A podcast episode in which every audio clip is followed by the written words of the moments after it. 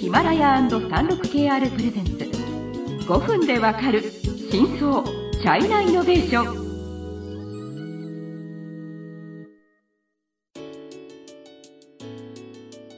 皆さんこんにちは。36KR ジャパンの委員です。日本経済新聞の山田です。はい。今回は中国の SNS マーケティングシリーズの4回目ですね。はい、はい、えっ、ー、と中国 SNS 最大の日本情報 MCN の速報ちゃんの、えっ、ー、とガチさんゲストとしてお呼びしましたので、皆さんこんにちは、そうほのかと申します。よろしくお願いします。はい。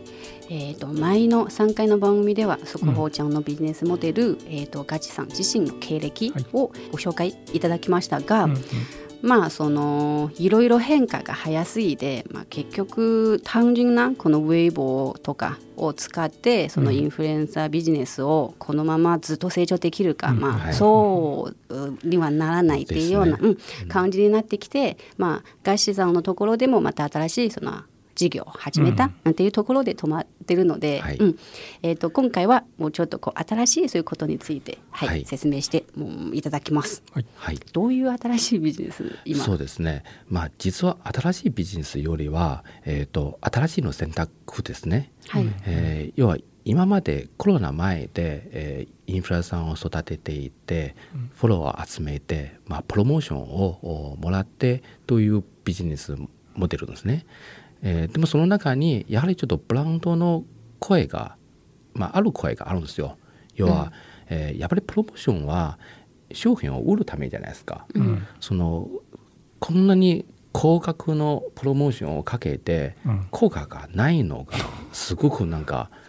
損失じゃないですか。まあね、売れなければ。まあ、じゃあ、そうですよね、ガさんのところでも例えば5,000万人のフロア持っても、うん、じゃあプロモーションしました。でもほぼあんまり広告効果がないっていうこともあるってことですか、まあ、えーと、そういう、まあ、そういうどどどの面から見るんですよね、うん、えーと、やはりちょっとブランディングとマーケティングが違うから、うん、えー、要は中国には全く声がないの商品はみんな買うわけがないから、うん、うちのたくさんのファンの中で情報を出したり、みんな、えー、まずこの商品を知られるということはその辺の効果がすごくあると思うんですけど、でもやはりちょっと物を売るのはちょっと時間があるんですね、はいはい、えー、やはりみんなちょっと、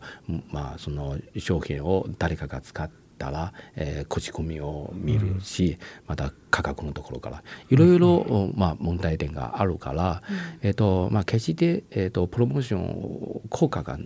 なくはないんですよ。うん、まあ、ただしやはりちょっとまあ、ブランドの立場から見ると、まあ、商品を売れないのは、まあ、絶対どっちのせいをしなければならないんですよ。うん、うん、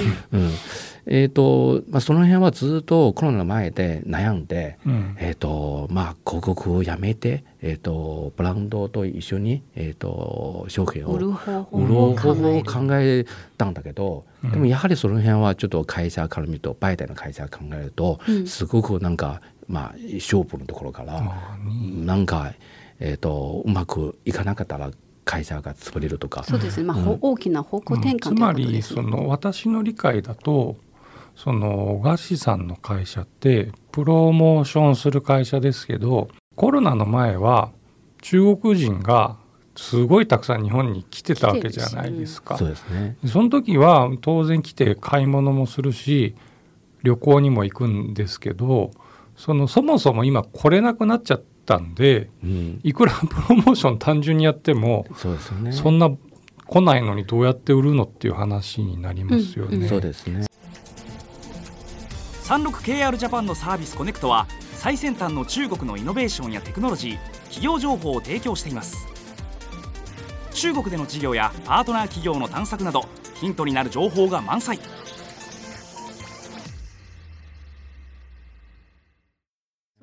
今の今のちょうどこのタイミングの話で、はいはい。はい、さっきお話を聞いてて、うん、実は、まあ、自分メディアとしても感じたのは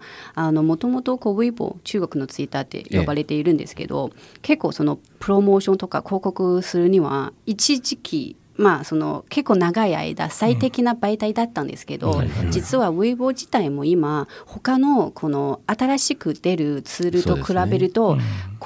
効価というかその少しずつやっぱり衰えているっていう感はありますね。そその広告の収益もそのウェイボ自体も実は減ってますし、あと先ほどえっ、とあの MCN 事業っていうのもすごく乱立してて、はい。みんななんか一応何人かのインフルエンサーを持ってて、じゃあ配信しようみたいなっていうような状態なのでだからまあ確かにこれも本当にまた大きいなんと環境が実は変わってそうです。変化しているということそうですね。ですね、うん。まあ、いろんな、えー、と角度から要はプロモーションのお仕組みは、えーまあ、最適ではない、またコロナがえー特に日中の間で、まあ、中国と海外のつながりがコロナでちょっと、まあ、切れたので、その辺については、えーやはりちょっと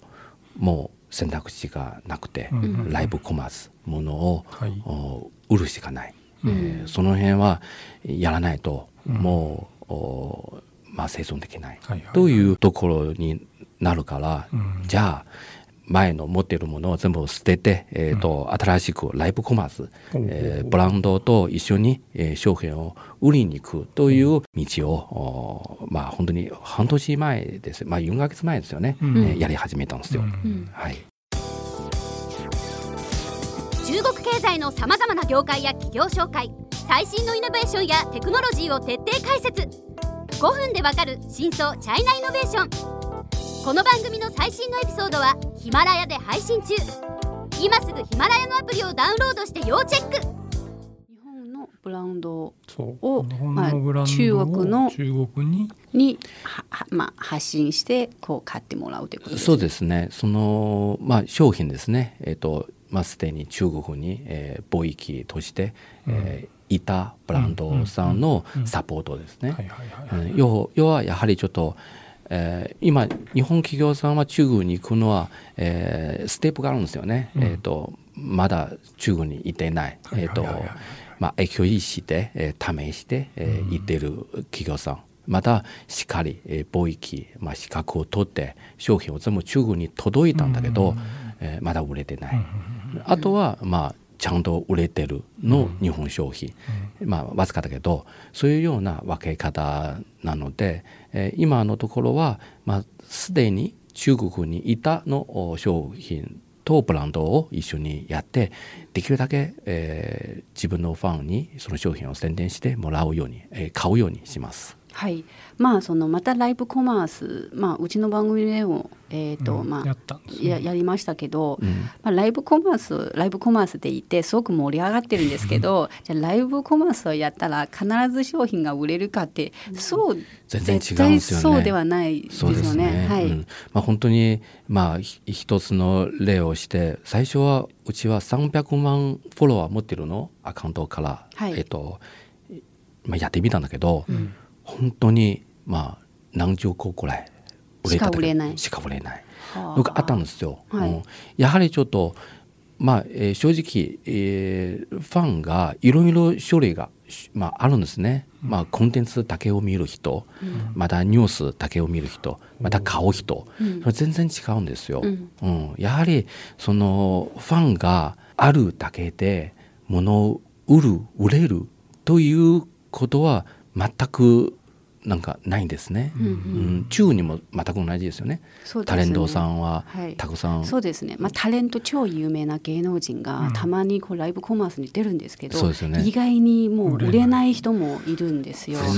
全然売れないですね。はい。でもその課題課題というかそれは本当にまあ模索しながら、そねうん、そこはやはりちょっと,、えー、と改善、うん、しべきとこですね、うん。うん。要はファンがあるんだけど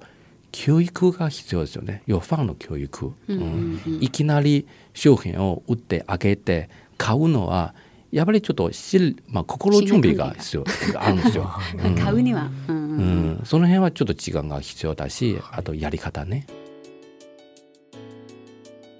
はい。時間になりましたので、えー、と最終回では、まあ、やっぱりこんなに今日本、まあ、中国の SNS のツールとかやり方とか、まあ、こういうビジネスができるとか、まあ、ガチさんに紹介していただきましたので、はい。もう、はい。まあ、日本企業はもうちょっとどういうふうにそういうのを活躍、まあ、活用できたらいいのかっていうのを、えー、についてちょっと議論したいと思いますので、はい。はい、楽しみにしていてください。はい